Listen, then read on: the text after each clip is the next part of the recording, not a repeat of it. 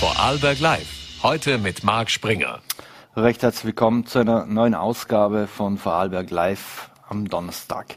Heute bei Vorarlberg Live unter anderem zu Gast Dr. Armin Fiedler, mit dem wir später über die Corona-Situation im Land und die aktuelle neue Corona-Verordnung, die am 23. in Kraft tritt, äh, sprechen wollen. Doch jetzt wollen wir mit einem anderen Thema be beginnen oder mit anderen Themen und ich freue mich sehr, dass ich jetzt Landesrat Christian Ganten hier im Studio begrüßen darf. Vielen Dank für den Besuch. Vielen Dank für die Einladung. Herr Landesrat, muss ich Sie natürlich gleich überfallen, und zwar mit der Rede von, des Bundespräsidenten, die heute kurzfristig angesetzt wurde äh, und in der ganz offensichtlich äh, vor allem der Bundesregierung und im, im ersten Fall auch äh, Ihrer Landesbundesparteiorganisation, Bundesregierung die Route doch ganz deutlich ins, ins Fenster gestellt hat. Äh, er, erwartet, er erwartet sich Maßnahmen in, in den nächsten Wochen, äh, wenn es um diese ganzen Korruptionsvorwürfe und Ähnliches geht. Äh, wie sehr ist denn das Vertrauen in die Bundesregierung aus Ihrer Sicht äh, gestört? Also ich maße es mir ja nicht an, hier jetzt aus Vorarlberg äh, Ratschläge Richtung Wien und in Richtung der Bundesregierung zu geben.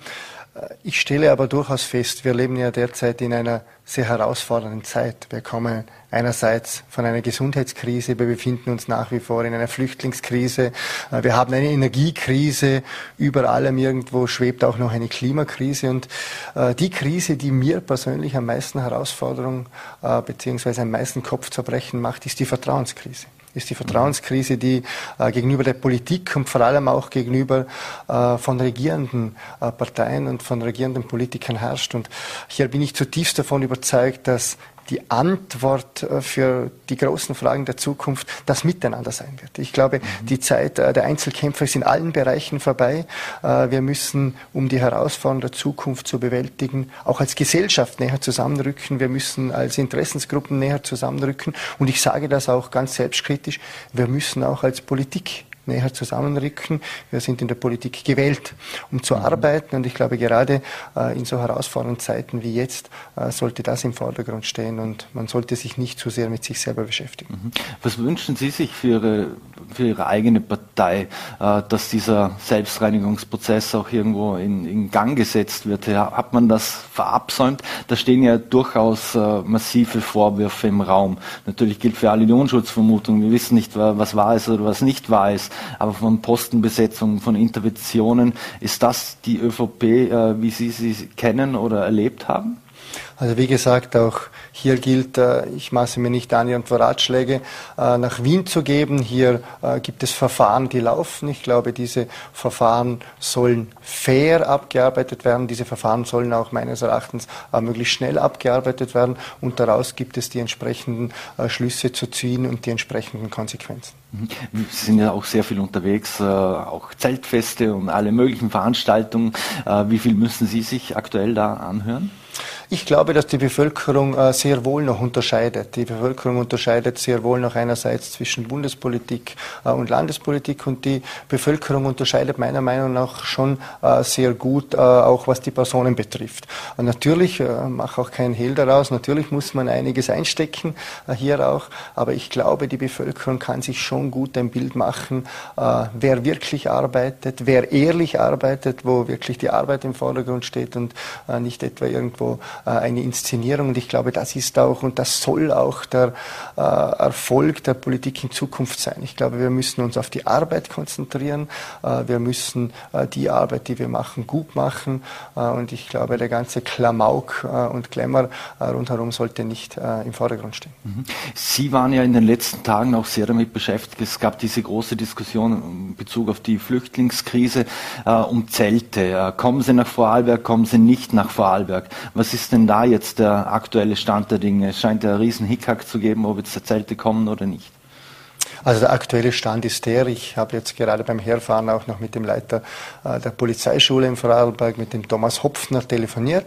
Die Zelte sollen tatsächlich angeliefert werden heute. Dann werden die Zelte abgeladen, die Zelte werden gelagert, sie werden auch äh, wetterfest äh, eingepackt, weil derzeit der Stand ist, die Stadt Feldkirch hat mitgeteilt, dass es aufgrund einerseits baurechtlicher Vorgaben und auf der anderen Seite auch auf Vorgaben aufgrund des Campingplatzgesetzes äh, zum jetzigen Zeitpunkt nicht möglich ist, Zelte in diesem Bereich mhm. aufzustellen. Äh, ich bin hier auch äh, sehr froh, dass der Bürgermeister hier ganz klar sagt, ich darf nicht unterscheiden, äh, wer hier äh, Antragsteller ist oder wer hier mit einem Ansuchen kommt. Äh, er muss hier die Feldkircher Bürgerinnen und Bürger genau gleich behandeln wie jeden anderen und das finde ich in Ordnung. Mhm. Also liegt das wirklich die Kompetenz und der Verantwortungsbereich in dem Fall auf kommunaler Ebene? Also der Innenminister kann da nicht einfach drüber fahren und sagen, naja, in der Polizeischule wird das einfach aufgebaut. Das ist mir eigentlich egal, was die rundherum sagen. Das wäre noch schöner. Oder? Es gibt einerseits den Grundbesitz, ja, der Besitz äh, des Grundes ist äh, in Bundeshand, aber letztlich gibt es Gesetze und die Gesetze gelten für jeden und im gegenständlichen Bereich ist es einmal das Baugesetz, das ganz konkret zu prüfen ist äh, und zusätzlich noch das Campingplatzgesetz. Mhm. Ähm, wie kommt man grundsätzlich eigentlich drauf, dass man Zelte für Asylsuchende, für Flüchtende, für vertriebene Menschen aufstellen will oder muss oder wie auch immer? Ist Österreich wirklich so arm, dass wir äh, diese Menschen nicht unterbringen können? Oder was ist der Hintergrund hinter so einer Aktion?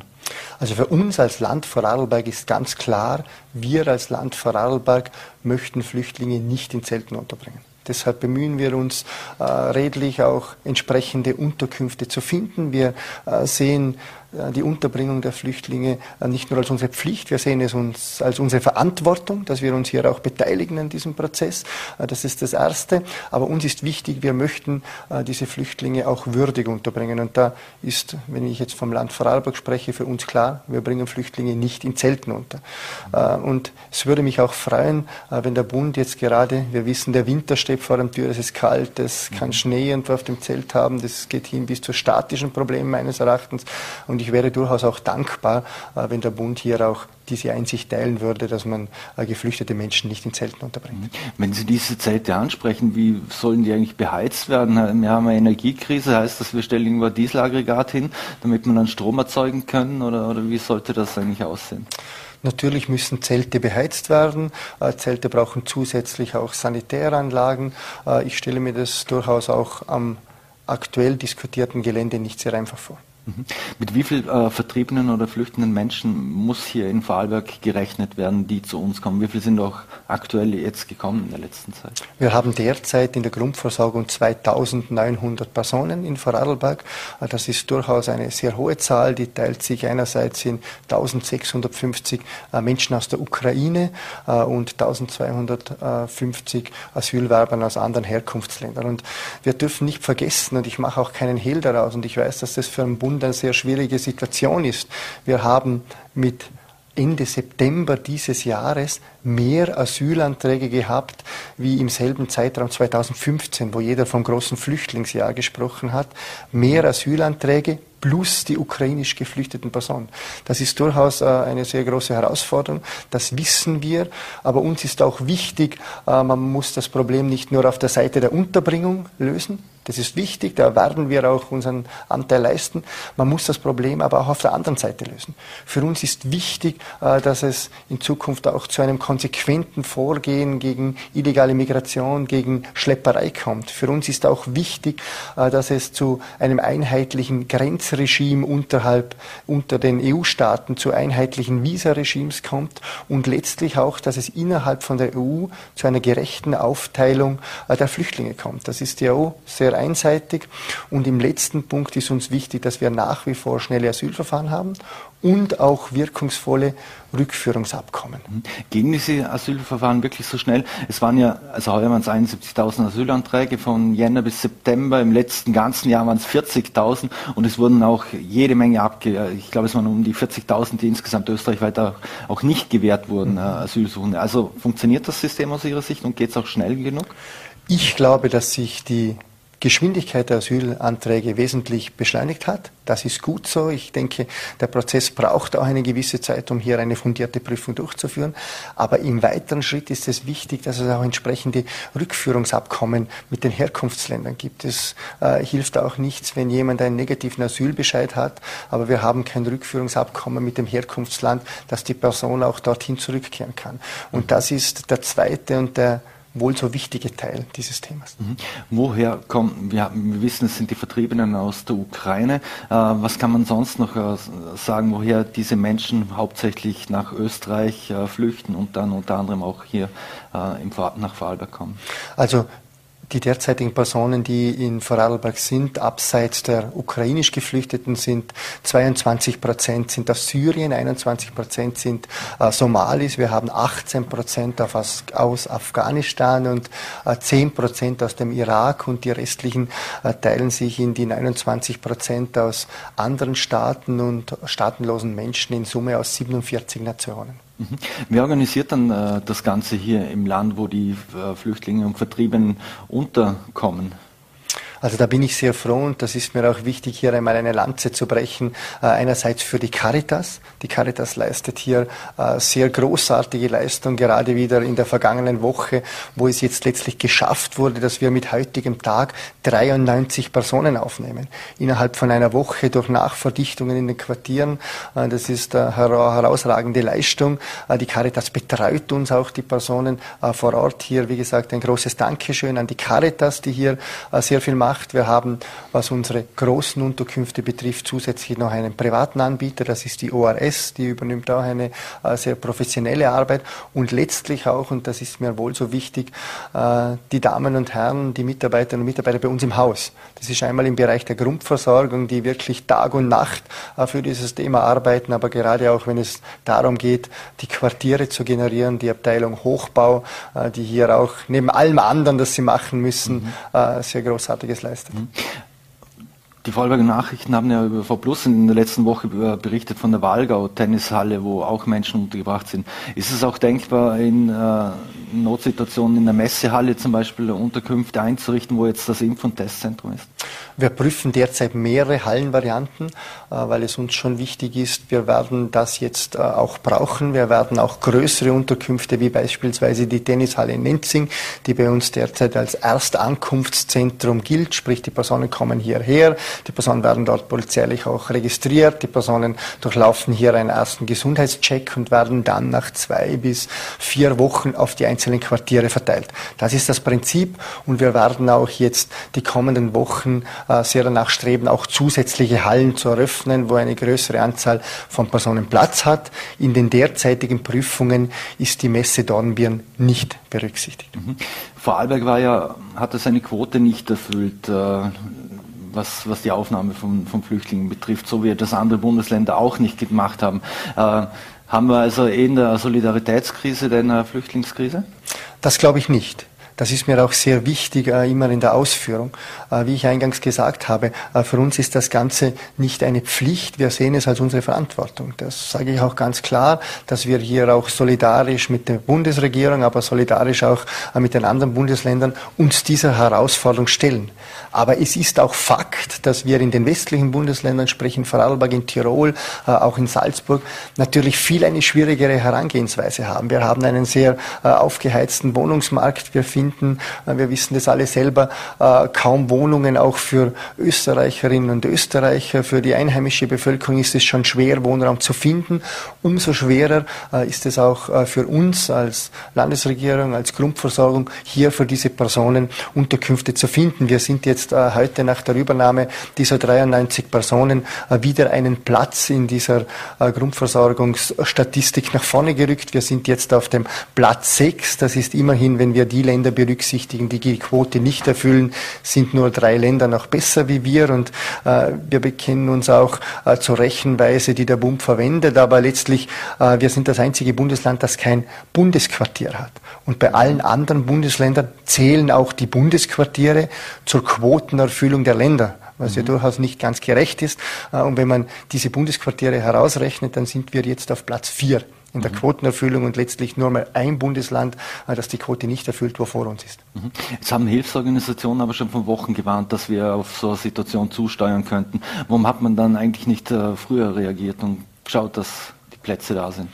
Also wir sind, äh, das Thema ist ja nicht erst ein, zwei Wochen alt, wir sind sehr intensiv bereits im vergangenen Herbst äh, sämtliche Hallen beispielsweise, die 2015 zur Verfügung gestellt wurden, sämtliche Quartiere äh, einzeln durchgegangen. Diese Quartiere sind mittlerweile nicht mehr verfügbar. Wir haben auch seit dem vergangenen Herbst mehrere Runden gemeinsam auch mit dem Gemeindeverband, mit den Gemeinden gehabt. Die Gemeinden sind sehr wichtige Partner für uns. Ich bin auch sehr stolz, dass wir mittlerweile wieder in 81 unserer Gemeinden äh, Asylsuchende bzw. Kriegsgeflüchtete untergebracht haben. Also wir sind hier schon seit Monaten sehr intensiv damit beschäftigt, aber stehen vor der Herausforderung, äh, dass natürlich der Wohnungsmarkt äh, sehr angeheizt ist. Mhm. Ich muss aber auch sagen, dass äh, diese aktuelle Diskussion äh, rund um die Zelte jetzt durchaus auch wieder eine Dynamik gebracht hat und wir auch die eine oder andere Halle jetzt dazu bekommen haben, die wir prüfen. Mhm. Warum, äh, wenn Sie von 81 Gemeinden in Vorarlberg äh, sprechen, wissen beide 96 haben wir.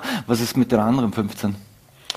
Ah, das sind unterschiedliche, äh, unterschiedliche Gründe, wieso diese Gemeinden noch niemand haben. Ich äh, bin ich bin positiv, dass alle Gemeinden bemüht sind. Wir haben die Bürgermeister in Videokonferenzen auch immer wieder hier und äh, es bemüht sich jeder Bürgermeister und jede Bürgermeisterin redlich, äh, hier auch Unterkünfte zu finden. Äh, das ist beim einen einfacher und das ist beim anderen halt schwieriger. Mhm. Jetzt wissen wir, als der äh, russische Angriffskrieg auf die Ukraine begonnen hat und viele Vertriebene natürlich nach äh, Europa geflüchtet sind, äh, auch hier zu uns ins Land, dass die Menschen sehr hilfsbereit waren, auch privat, viele Private ihre Unterkünfte zur Verfügung stellen wollten und gestellt haben. Wie ist da die aktuelle Situation? Wie nehmen Sie es wahr? ist diese Hilfsbereitschaft und, und, und das Entgegenkommen immer noch da oder hat das abgenommen? Also wenn wir jetzt speziell die ukrainischen Kriegsgeflüchteten äh, uns äh, vor Auge führen, sind derzeit 60 Prozent dieser Personen in organisierten Quartieren untergebracht, sprich Caritas-Quartieren, Quartieren äh, der ORS und 40 Prozent sind in privaten Quartieren untergebracht. Zu Beginn, sprich im Frühjahr, war das Verhältnis genau umgekehrt, dass 60 Prozent in Privatquartieren, 40 Prozent in organisierten Quartieren untergebracht waren. Ja, das ist schon äh, der Tatsache geschuldet, dass natürlich jetzt äh, durchaus manche Menschen, auch die Geflüchteten selber gedacht haben, dass der Krieg vielleicht äh, schneller fertig ist äh, und dass das jetzt ich stelle mir nur vor, wenn es keinen eigenen Essbereich beispielsweise gibt, das durchaus dann im täglichen Ablauf zu Herausforderungen führt und jetzt natürlich immer mehr Menschen auch zurückkommen wieder in organisierte Quartiere. Das äh, beschreibt diese Entwicklung. Auf der anderen Seite, ja, wir erleben schon, dass diese Hilfsbereitschaft äh, nicht enden wollend vorhanden ist. Mhm. 96 wurden aufgenommen. Mit wie vielen Menschen rechnen Sie bis Weihnachten, die Vorarlberg noch aufnehmen sollte, könnte und vor allem äh, für wie viel haben wir Platz? Das kann noch nicht abschließend gesagt werden. Das hängt von sehr vielen Faktoren ab. Das hängt einerseits natürlich auch, äh, wie entwickeln sich die kriegerischen Auseinandersetzungen. Äh, das hat auch ganz banale Folgen, wie sich das Wetter entwickelt, ob mehr Menschen auf der Flucht sind, ob mehr Menschen flüchten, ob mehr Menschen aus teils primitiven Quartieren weiter östlich Richtung Österreich auch entsprechend drängen. Das hängt mit solchen Faktoren zusammen. Das hängt aber jetzt auf unserer Seite, was die Aufnahme betrifft, auch damit zusammen, was wir für Quartiere bekommen, wie viele Quartiere wir bekommen und wie schnell wir die auch äh, entsprechend auf Vordermann bringen können. Was mhm. fix ist, äh, wir sind bemüht, äh, hier unseren Anteil auch zu leisten. Mhm. Wenn es um die Flüchtlinge aus der Ukraine geht, äh, dürfen die dann bei uns hier eigentlich arbeiten oder etwas dazu verdienen? Das ist der große Unterschied. Äh, es handelt sich hier nicht um Asylwerber, sondern um sogenannte Kriegsgeflüchtete, die nach der EU-Kriegsgeflüchtetenverordnung äh, entsprechend auch behandelt werden. Und das heißt, dass sie auch vom ersten Tag an auf den Arbeitsmarkt dürfen. Da gibt es auch durchaus schon große Erfolge. Wir haben insgesamt knapp 2000 ukrainisch Geflüchtete hier und von diesen 2000 sind bereits 350 im Arbeitsprozess. Betrachtet man das Ganze äh, vor der Tatsache, dass 82 Prozent der Ukraine-Geflüchteten Frauen und Kinder sind, dann ist das durchaus ein sehr hoher Wert äh, von denen, die schon im Arbeitsmarkt sind. Mhm. Das ist natürlich ein großes Thema, auch die Mobilität. Äh, wie wird das mit der Mobilität organisiert? Äh, dürfen ukrainische Vertriebene gratis mit den Öffis fahren oder wie ist hier die der Ablauf? Da hat Vorarlberg das tolle Modell der sogenannten Fair Card. Es kann sich bei uns jeder Sozialbedürftige, das gilt sowohl für Österreicherinnen und Österreicher als auch für Flüchtlinge. Uns ist wichtig, dass wir da keine Unterschiede machen. Es kann sich jeder Sozialbedürftige eine sogenannte Fair Card kaufen. Die kostet 16 Euro pro Monat. Ich glaube, das ist eine Größenordnung, die auch verkraftbar ist. Und mit dieser Fair Card kann dann im ganzen Land der öffentliche Verkehr entsprechend genutzt werden. Mhm. Wie sieht es mit Kindern aus? Sind auch Kinder dabei? Werden die gleich in, die, in, in das Schulsystem äh, integriert? Ja, natürlich. Äh, die Kinder werden äh, bereits zu einem sehr frühen Zeitpunkt, wir haben es jetzt in den ersten Fluchtmonaten erlebt, dass die teilweise noch äh, über, über Zoom beschult wurden aus der Ukraine. Mhm. Das findet mittlerweile nicht mehr statt und mittlerweile nehmen sie an unserem Regelschulsystem teil. Mhm. Jetzt hatten wir 2015 hatten wir die, die, die großen Flüchtlingsbewegungen, die uns die hier nach, äh, nicht nur nach Vorarlberg, nach Europa geführt haben. Äh, was haben wir aus, äh, aus dieser Zeit gelernt, auch wenn es um die Integration, ich, ich spreche jetzt dezidiert nicht von Menschen aus der Ukraine, sondern aus anderen Nationen.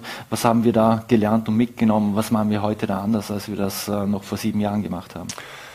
Also wir haben, glaube ich, sehr viel gelernt. Das beginnt schon, für mich ist ein gutes Beispiel, wie wir es jetzt beispielsweise äh, mit dem Tenniscenter in Nenzing haben, dass wir klare Strukturen haben. Wir haben ein Ankunftszentrum, wo klar äh, alle Menschen äh, diese Station durchlaufen, wo eine Registrierung und so weiter stattfindet und sie dann auf die Quartiere aufgeteilt werden. Wir haben durchaus auch gelernt, dass die Aufnahme das eine ist, die Integration nachher das viel größere, dass das die tatsächliche Challenge und Herausforderung Herausforderung ist. Und wir haben hier auch gute Erfahrungen gemacht und deshalb äh, wählen wir diesen Weg jetzt wieder. Wir haben gute Erfahrungen damit gemacht, dass wir gesagt haben, wir möchten Flüchtlinge solidarisch auf alle Gemeinden im Land aufteilen. Somit hat niemand die große Last zu schultern und wir erleben einfach auch, dass die Integration äh, in der kleinen Einheit durchaus besser und leichter stattfindet. Mhm. Wir haben aber, und das ist mir auch wichtig, aus 2015 gelernt, wir haben immer gesagt, wir möchten nicht mehr solche Situationen wie 2015, wo äh, wir durchaus das Gefühl hatten, dass die Menschen äh, unkontrolliert zu uns kommen. Und deshalb sind uns diese Maßnahmen auch wichtig. Wir brauchen brauchen ein konkretes Vorgehen gegen die illegale Migration, gegen die Schlepperei. Wir brauchen diese klaren äh, Regelungen, was den Grenzschutz europaweit betrifft. Hier gehört für uns eine Schließung der Balkanroute dazu. Hier gehört für uns ein konsequenter EU-Außengrenzschutz dazu. Und ich appelliere hier auch an die EU, dass wir eine gerechte Aufteilung der Flüchtlinge jetzt auch endlich umsetzen. Mhm. Wie sind Sie da auch mit Ihren äh, Kollegen in, Bayern und Baden-Württemberg in, in, Verbindung? Da wurde ja durchaus in den letzten Wochen immer wieder mal angekündigt, äh, man will Grenzkontrollen durchführen oder Präsenz zeigen. Äh, wir haben letzte Woche auch mal nachgeschaut, einen Lokalaugenschein in Hörbans gemacht, da war noch nichts. Was für Signale empfangen Sie von Ihren Amtskollegen? Also ein sehr starker Austausch findet hier mit den St. Gallner Kollegen statt, äh, wo es gerade auch zu Kontrollen beispielsweise äh, in den Zügen kommt. Ich glaube, äh, das Ganze hat auch Erfolg. Darüber hinaus findet bei uns der Austausch hauptsächlich natürlich unter den Flüchtlingsreferenten innerhalb von Österreich statt. Mhm. Abschließend äh, möchte ich nochmals ganz kurz das, das Thema wechseln. Sie sind ja auch Landesrat für, für Tourismus. Ähm, jetzt haben die Seilbahn ja diese Woche oder letzte Woche war es eigentlich angekündigt, äh, dass es ein Dynamic Pricing Modell geben wird. Es soll äh, Manche werden vermutlich auf kürzere Betriebszeiten umstellen. Die Beförderung wird langsamer sein. Ähm, wie Trotzdem wird es in diesem Jahr wohl vermutlich für viele Vorarlberger Familien schwierig sein, sich äh, einen Winterurlaub zu leisten oder äh, mehrere Tage auf der Piste zu verbringen. Äh, diese ganze Preisentwicklung, äh, wie sehen Sie das und wie schätzen Sie das ein, wenn Einheimische sich dann früher oder später mal schwer tun werden, äh, sich einen Winterurlaub wirklich leisten zu können? Also ich glaube, die Entwicklung der Energiepreise im Speziellen hat natürlich ganz viel Folgewirkungen. Das äh, ist natürlich einerseits, dass das tägliche Leben teurer wird. Das wird, äh, was ich glaube, auch spätestens im kommenden Sommer auch Auswirkungen auf dem Arbeitsmarkt haben. Das Ganze bringt eine sehr starke Dynamik. Auf die Frage zurückkommend, was die Seilbahnen betrifft. Äh, ich bin sehr stolz darauf, dass gerade diese Tourismusfamilie, wie ich sie manchmal nenne, nämlich die Gastronomie und Hotellerie und auch die Seilbahn, Skifaner bereits äh, vor drei Monaten ein klares Zeichen gesetzt haben. Sie haben gesagt, wir wollen als Tourismusfamilie wieder vorgehen äh, und uns an diesem Energiesparprozess beteiligen. Ich glaube, das ist in der jetzigen Zeit ganz wichtig, dass wir hier eine breite Solidarität haben, äh, dass nicht diskutiert werden muss, äh, wieso muss ich die Straßenbeleuchtung oder die Weihnachtsbeleuchtung ausschalten, aber auf der anderen Seite äh, darf die Schneekanone laufen. Das sind mhm. Äh, sehr emotionale Themen und hier hat die Tourismusfamilie und vor allem auch die Seilbahner gesagt, äh, wir sparen von uns aus 11 Prozent der Energie ein durch verschiedenste Maßnahmen. Das sind die genannten Betriebszeiten, die sie vorne und hinten ein Stück weit einschränken. Das ist der dynamische Fahrbetrieb. Das sind aber auch Maßnahmen wie, dass schmälere Pisten geschneit werden, dass andere Schneidzeiten verwendet werden. Also hier sind durchaus sehr innovative Ansätze im Spiel. Mhm. Die letzten Jahre waren wir Vorarlberger verwöhnt. Wir durften auf die Piste. Es gab nicht viele Touristen, die waren, äh, die waren freier als, als je zuvor. Werden sich jetzt die Touristen über freiere Pisten freuen dürfen, weil Vorarlberger weniger Skifahren gehen? Äh, das glaube ich nicht. Da gibt es auch, was die Zahlen betrifft, gerade was die Vorverkäufe beispielsweise bei den Saisonskarten und bei den äh, Tälerpässen betrifft, äh, gibt es derzeit eigentlich keine Indizien, die darauf hinweisen. Uns ist es aber auch wichtig, gerade in Richtung unserer Gäste und speziell dem deutschen Markt und anderen Herkunftsmärkten auch klare Signale zu setzen. Es ist ein Urlaub in Österreich möglich. Sie müssen aber auch kein schlechtes Gewissen haben, wenn Sie bei uns Urlaub machen, weil sich gerade unsere Tourismus Tourismusbranche auch sehr stark und sehr vorbildlich an diesen Energiesparmaßnahmen beteiligt. Mhm. Eine wirklich allerletzte Frage dazu noch. Äh, wie sehr muss man auch äh, Schulen fördern, dass Schulen äh, weiterhin Skikurse etc. anbieten? Wir hören es immer wieder mal, es kommen zum Teil gar keine Skikurse mehr zustande, weil entweder kann man sich nicht leisten oder es ist zu wenig Interesse. Was sagt das für eben ein Skiland wie Vorarlberg aus? Eine sehr wichtige Initiative. Ich sage immer, was Fritzchen nicht Land, Land Fritz schon lange nicht. Deshalb ist es gerade für ein Land wie Vorarlberg wichtig, dass man bereits äh, im Kindesalter des Skifahren lernt. Hier haben wir auch gemeinsame Aktionen äh, mit der Wirtschaftskammer, das Land Vorarlberg gemeinsam mit der Wirtschaftskammer, wo wir die jungen Menschen auf die Piste bringen wollen, weil mhm. gerade das Skifahren natürlich bei uns äh, ja die Wiege fürs Skifahren selbst, für die Skilehrer, aber auch wenn man an die ganzen Liftbetreiber, aber auch an den Sporthandel und so so weiter denkt, es uns wichtig ist, dass die Kinder schon im Jugendalter Skifahren lernen, weil wenn man es dort nicht lernt, äh, wird es schwierig. Landesrat Christian Gantner, vielen Dank, dass Sie sich die Zeit genommen haben und uns hier im Studio bei Fallberg Live besucht haben. Vielen Dank und einen schönen Abend. Vielen Dank und alles Gute. Danke. So, meine Damen und Herren, und wir wechseln das Thema. Am 23. Oktober läuft die aktuelle Corona-Maßnahmenverordnung aus und jetzt gibt es die neue und zwar die wurde von neue, alte, wie man es auch sehen mag, sehen mag. Und ich freue mich sehr, dass ich jetzt Dr. Armin Fiedler begrüßen darf, der uns live via Zoom zugeschaltet ist. Guten Tag, Herr Dr. Fiedler. Schönen guten Abend aus Innsbruck. Herr, sehr schön. Herr Dr. Fiedler, Gesundheitsminister Rauch hat ja angekündigt, dass die aktuellen Corona-Maßnahmen aufrecht bleiben. Das heißt aber, es gibt eigentlich keine Verschärfungen. Ist dies aus epidemiologischer Sicht nachvollziehbar? Gut, man kann natürlich so argumentieren. Äh, wir haben heute gerade auch am Nachmittag äh, wieder eine Sitzung der Corona-Kommission gehabt. Tatsächlich äh, ist es so, dass vor allen Dingen von den Abwasser, von den Abwasserindikatoren, die wir sehen, und wir haben ja sechs davon in Vorarlberg und jedes Bundesland hat einige Dutzend davon, sehen wir, dass eigentlich die Fallzahl bzw. auch die Viruslast im Abwasser abnimmt. Äh, wir glauben, dass wir einen Peak überschritten haben. Das wird sich auch irgendwann in den Belegzahlen der Krankenhäuser niederschlagen. Also wir haben äh, noch relativ äh, viele Menschen auf der Normalstation, auf der Intensivstation war eigentlich immer, es war immer sehr, sehr wenige, ein, zwei Patienten, Patientinnen auf der Intensivstation. Also wir können jetzt nicht von einem Systemrisiko sprechen. Das wäre jetzt weit verfehlt. Deshalb wahrscheinlich auch die Argumentation des Gesundheitsministers, derzeit ganz einfach mit den gängigen äh, Maßnahmen so weiterzufahren. Mhm. Allerdings, äh, wir wissen nicht, äh, wie der Winter sein wird. Es ist viel, viel schwerer als in der Vergangenheit zu prognostizieren. Also unsere Modellierer haben da große Schwierigkeiten, weil wir natürlich nicht mehr die Testfrequenz haben. Wir haben eine sehr, sehr hohe Dunkelziffer. Wir haben sehr viele leichte Verläufe. Also wir wissen eigentlich nicht, was die Prävalenz des Virus in der Bevölkerung ist und was dann möglicherweise noch später, auch im Winter, auf uns zukommen könnte. Mhm. Bevor wir in die, kurz in die Zukunft blicken, lassen Sie uns auch einen kleinen Blick zurückwerfen. Äh, Sie haben es gerade gesagt, man kann davon ausgehen oder geht davon aus, dass der Peak jetzt überschritten ist. Wenn wir jetzt aber die Entwicklung der letzten Wochen uh, uns etwas ansehen, waren diese steigenden Zahlen eigentlich nicht absehbar oder die waren doch absehbar, vor allem als die Schule wieder begonnen hat? Warum hat man da nicht reagiert? Die waren tatsächlich absehbar. Meine, wir, wir, haben ja auch immer argumentiert, es wird eine Sommerwelle kommen. Und je nachdem, wie hoch die Sommerwelle kommt, äh, wird es dann eine mehr oder weniger modifizierte Herbstwelle geben. Die Argumentation war ja die, dass man gesagt hat, also wenn es eine starke Sommerwelle gibt äh, und wenn möglicherweise noch viele Menschen in den Herbst hinein sich impfen gehen, dann könnte die Herbstwelle relativ gemächlich ausfallen. Also mhm. das hat mehr oder weniger funktioniert.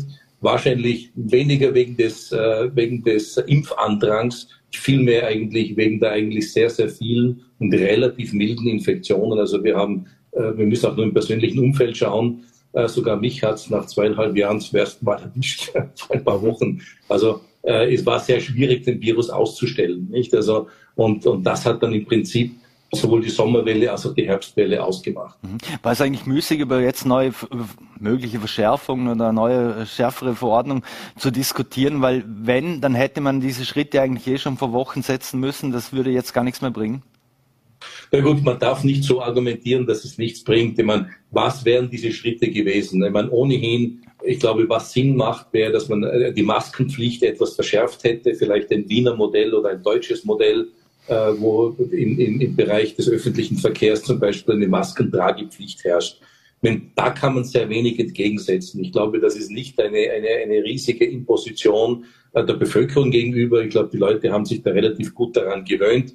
Ähm, es macht auch Sinn, öffentliche Verkehrsmittel, äh, natürlich in den Großstädten mehr, wo dicht gedrängt Leute sitzen, die man nicht kennt, äh, wenn ich jeden Tag in öffentlichen Verkehrsmitteln zur Arbeit fahre oder zur Schule fahre und so weiter. Und das ist sicherlich äh, eine, äh, setzt man sich einem größeren Risiko aus, als wie man ganz einfach in einer ländlichen, äh, in einem ländlichen kleinen oder kleinteiligen Gebiet lebt. Also mhm. das wäre sicherlich etwas gewesen, was man ohne viel Aufhebens machen hätte können. Äh, der Gesundheitsminister hat davon abgesehen. Wir dürfen natürlich auch nicht vergessen, dass immer ein bisschen Politik und nicht nur Epidemiologie dahinter. Mhm.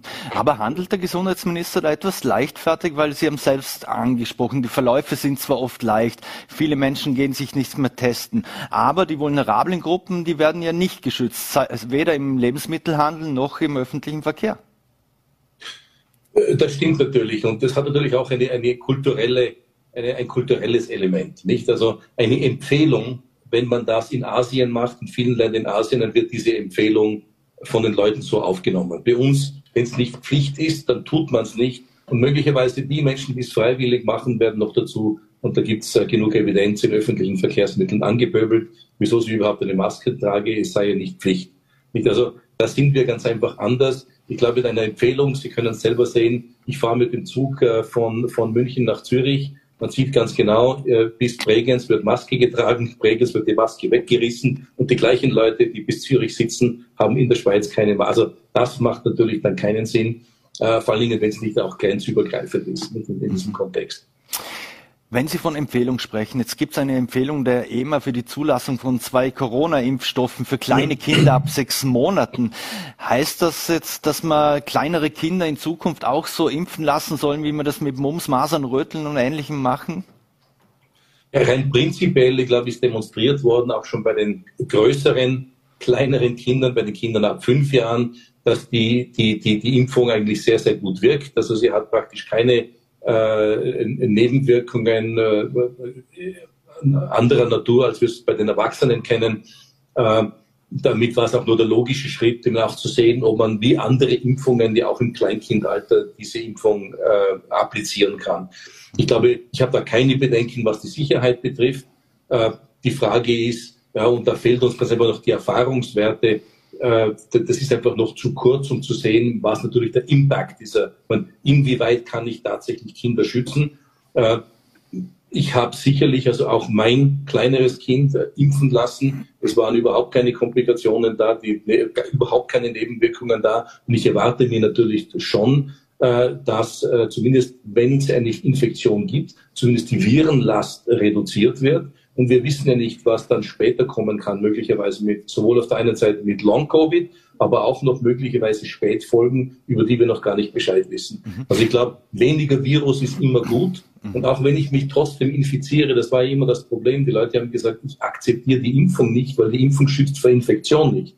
Aber sie schützt schon im Sinne von, wie viel Viren, von wie viel Viren werden meine Schleimhäute besiedelt, was ja auch Ausdruck dessen ist, dass wir, wenn wir gerade uns die Krankenhauszahlen anschauen, die Leute, die bei uns auf der Normalstation liegen, ich habe gerade heute wieder die Zahlen angesehen, äh, zwischen zwei Drittel und drei Viertel sind unzureichend geimpft. Das heißt, zwei Drittel bis drei Viertel derer, die im Krankenhaus sind, haben weniger wie drei Impfungen.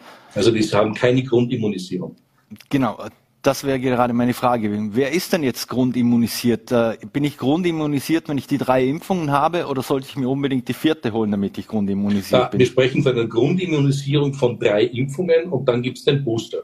Im Prinzip ist das so ähnlich wie bei anderen Impfungen. Also man braucht zuerst mal eine Grundimmunisierung und dann gibt es die jeweiligen Auffrischungsimpfungen. Mhm. Und natürlich, ich verstehe die Menschen, ja, dass man äh, argumentiert hat, ja, wieso ist zuerst eine Impfung und dann zwei und dann drei und dann vier. Ja, wir, natürlich wäre es ideal, wenn wir eine lebenslängliche Immunität hätten mit einer Impfung. Das wäre natürlich optimal. Äh, das hat man auch ganz am Anfang vielleicht mal gehofft.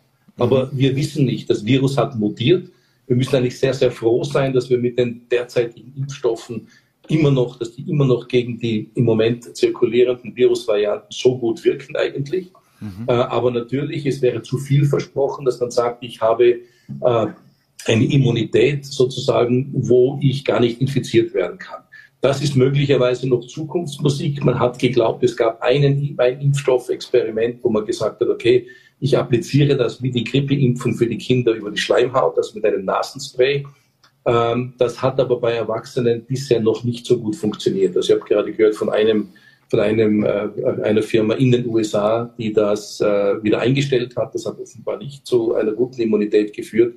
Es gibt ein andere, äh, einen anderen Impfstoff in China, der auch internasal appliziert wird. Da weiß ich allerdings die Daten nicht, also wie das mhm. funktioniert. Mhm. Aber im Prinzip eine Schleimhautinduzierte Immunität, das wäre natürlich bei diesem Virus das Ideale.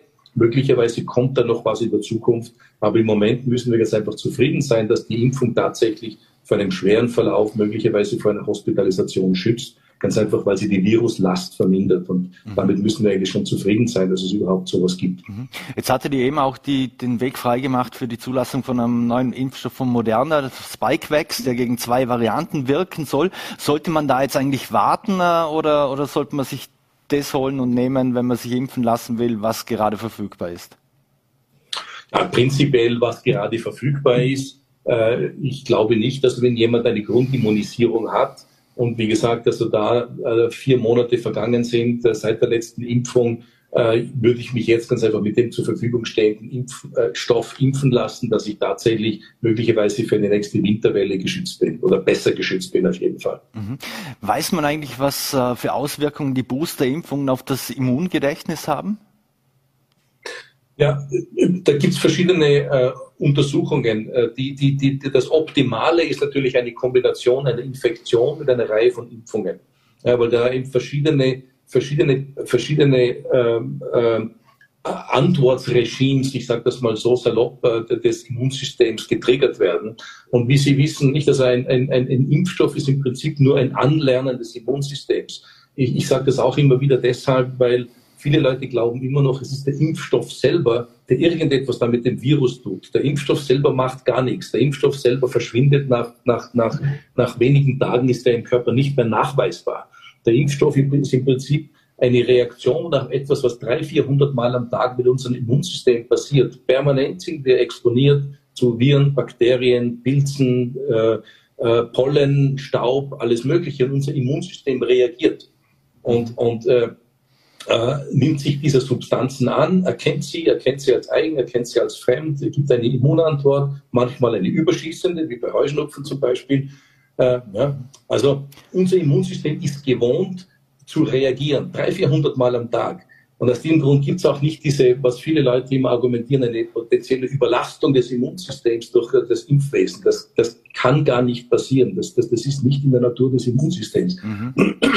Also zu also viel impfen kann man nicht. Impfstoff, dass das Immunsystem angelernt wird, wenn dann ein tatsächlicher Virus kommt, weiß es, wie es selbst sich mobilisiert und gegen diesen Eindringling vorgeht. Mhm. Etwas große Unsicherheit oder, oder Nichtwissen herrscht auch, wenn es um die Impfabstände geht. Wenn ich, jetzt wissen wir, viele Menschen waren jetzt irgendwo infiziert, äh, vor allem in den letzten Wochen und, und Monaten. Wie lange sollte man denn äh, aktuell warten, bis man sich dann impfen lässt? Gibt es da eine äh, Empfehlung oder auch, ein, oder auch Datenmaterial dazu?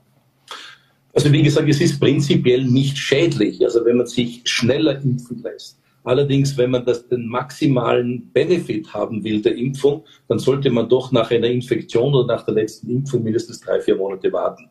Ganz einfach, weil wenn ich mich zu früh impfe, da passiert nichts Schlimmes. Ja? Mhm. Ähm, äh, in meinem Fall zum Beispiel, ich habe mich impfen lassen, unwissend in meiner Inkubationszeit. Ja? Mhm. Also ich habe mich impfen lassen äh, mit dem Booster gerade zu dem Zeitpunkt, wo ich noch gesund, also wo ich noch keine Symptome hatte. Am nächsten Tag hatte ich Symptome. Ja, äh, mhm. also genau in der Inkubationszeit oder am Ende der Inkubationszeit. Das tut im Prinzip nichts. Ja, also wenn man sich früher impfen lässt, aber wenn man den maximalen Benefit haben will, dann braucht das Immunsystem ganz einfach eine, eine Zeitperiode, um wieder das maximal anzukurbeln. Und das sind ganz einfach drei, vier Monate, das ist so ein Erfahrungszeitraum. Mhm. Das ist auch jetzt nicht genau auf den Tag gerechnet, nicht, aber das ist ungefähr so eine, eine Zeitdistanz, die Sinn macht. Mhm. Jetzt wissen wir, es gibt nicht nur Corona, sondern es gibt auch die Influenza. Äh, inwieweit ist in Australien für uns jetzt eigentlich ein Vorbote, wo wir im Sommer, also im australischen Winter sozusagen, bei uns war Sommer, mit einer echten Grippewelle gekämpft hat. Ähm, müssen wir da jetzt bei uns auch eine echte Grippewelle befürchten oder gar eine Twindemie, wie man so schön sagen könnte, also eine Kombination aus Grippe und Corona? Ja, das kann natürlich sein, äh, das ist möglich. Ich will jetzt nicht den Teufel an die Wand malen.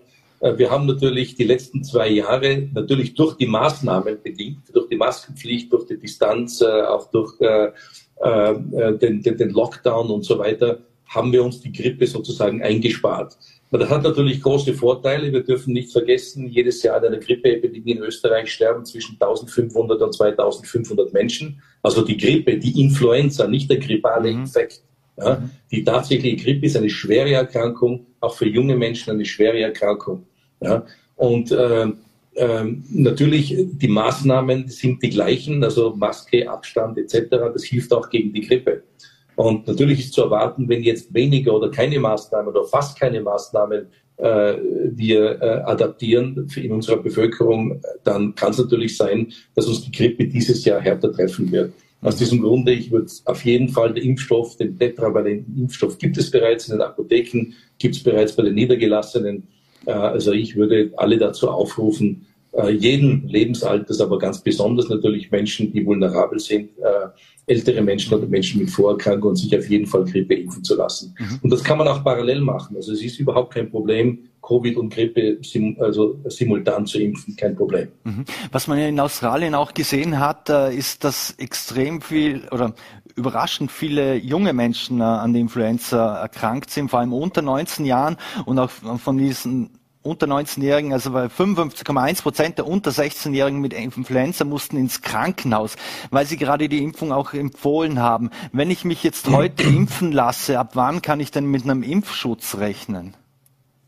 Wiederum nicht. Also das ist auch dieser Impfschutz. Ich meine, das ist, äh, das ist ein äh, gegen verschiedene, also vier äh, Grippestämme äh, dieser, dieser tetravalente Impfstoff, äh, der, der bei uns im Handel ist, bei den Apotheken erhältlich ist und auch bei den Niedergelassenen verimpft wird. Äh, und wiederum, also einige Wochen nach der Infektion, also nach der Impfung, kann ich damit rechnen, einen Schutz zu haben. Und was Sie gesagt haben, ist ganz, ganz wichtig. Die Grippe ist eine schwere Erkrankung, insbesondere auch, also die verschont nicht junge, gesunde Menschen. Ja? Mhm. Also äh, das ist ganz, ganz wichtig. Äh, äh, natürlich in, in letzter Konsequenz, ja, also was es möglicherweise Todesfälle betrifft und so weiter, ja, das sind natürlich Leute mit schweren Vorerkrankungen und ältere Menschen, schwache Menschen natürlich besonders exponiert. Aber zu glauben, ich bin jung und gesund und deshalb brauche ich nichts die impfen äh, und die brauche weder Impfung und die Grippe kann mir nichts anhaben, das kann tatsächlich eine schwere Erkrankung sein, wo man tatsächlich drei Wochen im Auto ist. Ja? Äh, das will natürlich niemand. Aus diesem Grunde rate ich wirklich auch jedem, sich die Grippeimpfung zu holen, auch wenn man sich, wenn man jung ist und sich perfekt gesund fühlt. Mhm.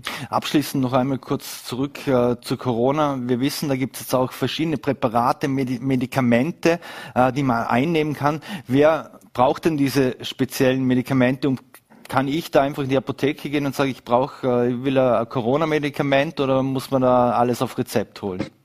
Also prinzipiell sind sie verschreibungspflichtig. Äh, ich glaube, Sie meinen das Paxlovid äh, ist ein Medikament, das sehr, sehr gut wirkt, kann oral eingenommen werden, innerhalb fünf Tage nach Symptombeginn und dann die Therapie dauert fünf Tage. Das sind zweimal am Tag drei Tabletten. Hat im Prinzip praktisch außer den in der Früh unangenehmer Geschmack im Mund, ein metallischer Geschmack im Mund, äh, keine Nebenwirkungen. Äh, allerdings muss man aufpassen, es gibt einige Medikamenteninteraktionen, also Menschen, die zum Beispiel gewisse Prostata-Medikamente nehmen, Menschen, die äh, Statine, also Medikamente gegen hohes Cholesterin nehmen, die müssten während der Therapie diese beiden Medikamente absetzen. Mhm. Es gibt dann noch andere Medikamente, die sind aber viel, viel seltener Menschen, die an AIDS erkrankt sind, Menschen, die Cortison nehmen müssen, äh, Menschen, die eine, eine hochgradige Niereninsuffizienz haben. Aber das sind im Prinzip seltene Fälle, wo im Prinzip der Arzt dann Bescheid weiß, sodass da möglicherweise hier eine Kontraindikation besteht. Äh, aber sonst ist das Medikament absolut gut verträglich, praktisch keine Nebenwirkungen und hilft sehr, sehr gut. Mhm. Eine allerletzte Frage noch, äh, auch das Thema Long-Covid, das Sie auch schon angesprochen haben. Also genesen, aber, aber nicht gesund. Jetzt gibt es ja da Hoffnung und zwar es gibt ein Start-up äh, in, in Deutschland, das heißt Berlin Cures oder Berlin Cures. Ähm, die haben jetzt angekündigt, dass sie mit einer Phase-2-Studie beginnen wollen, um dieses Präparat auszutesten. Wenn man von einer Phase 2 2-Studie äh, sprechen, bis wann müsste oder kann man denn da rechnen, dass dann irgend, irgend so Präparat mal auf den Markt kommt, ohne jetzt direkt selbst auf das Präparat eingehen zu wollen oder zu müssen? Na gut, es, es, gibt da verschiedene Ansätze. Es ist ja auch so, dass auch schon versucht worden ist, und es laufen im Moment auch Studien, äh, wo Paxlovid genommen wird. Also auch bei Menschen, und offenbar gibt es erste ähm, äh, Resultate, also wo beschrieben wird, dass dann die, die Symptome von Long-Covid oder einige Symptome von Long-Covid gelindert worden sind durch Paxlovid zum Beispiel. Aber das ist Early Days, also da wird sich noch so sehr viel tun. Mhm. Es ist auch Long-Covid ein ein schwer zu umgrenzendes, sehr komplexes äh, Syndrom, nicht? Also, dass man nicht also auf ein, zwei Symptome festnageln kann. Und aus dem Grund äh, ist es sehr schwer, das abzugrenzen. Äh, aber da wird sich sicherlich, was die Forschung betrifft, äh, in, den nächsten, in der nächsten Zeit noch sehr viel tun. Mhm. Sind wir da schon so weit? Also kann ich da einfach zum Hausarzt eigentlich gehen und, und äh, wenn ich die Befürchtung habe, dass ich an Long-Covid leide oder, oder muss ich da zu irgendeinem Spezialisten? Wer ist da Spezialist für sowas? Ich glaube, es gibt da schon Ansätze auch bei uns im Land und es gibt, äh, dass man hier äh, spezifische Ambulatorien und, und, und äh, auch Kollegen, die sich spezifisch dafür interessieren und auch die gewisse Vorbildung erworben haben, die diese Menschen begleiten. Ich glaube, das ist vielleicht nicht jedermanns Sache, ganz einfach, weil die Symptome sehr schwammig sind, also weil das äh, fast alle Organe ausarten kann äh, und weil es keine konkrete Therapie, zumindest noch keine spezifische Therapie gibt und sagt, okay, nimm das und dann ist das geheilt. Mhm. Äh, ich glaube, da wird noch sehr viel, ähm, sehr viele Investitionen sowohl in die Wissenschaft als auch in die Therapie äh, notwendig sein, dass man eine, eine, ein, das besser handeln kann. Aber auch im Lande wird darüber nachgedacht, wie man besser solche Menschen äh, behandeln kann und möglicherweise auch das poolen kann, dass das wirklich wir eine Go-To-Adresse haben und nicht, dass ganz einfach dann bei jedem niedergelassenen Arzt behandelt werden muss. Dass es wirklich Leute gibt, die spezialisiert darauf sind. Dr. Armin Fiedler, vielen Dank, dass Sie sich die Zeit genommen haben für Vorarlberg Live. Wünschen Ihnen alles Gute und vor allem schöne Grüße nach Innsbruck. Sehr gerne. Vielen Dank und schönen Abend noch. Danke. Danke sehr. So, meine Damen und Herren, und das war's wieder mit Vorarlberg Live. Wir bedanken uns fürs Dabeisein, würden uns freuen, wenn Sie morgen wieder einschalten. Ländle TV, VNRT oder Voller T. Einen schönen Abend und bis bald.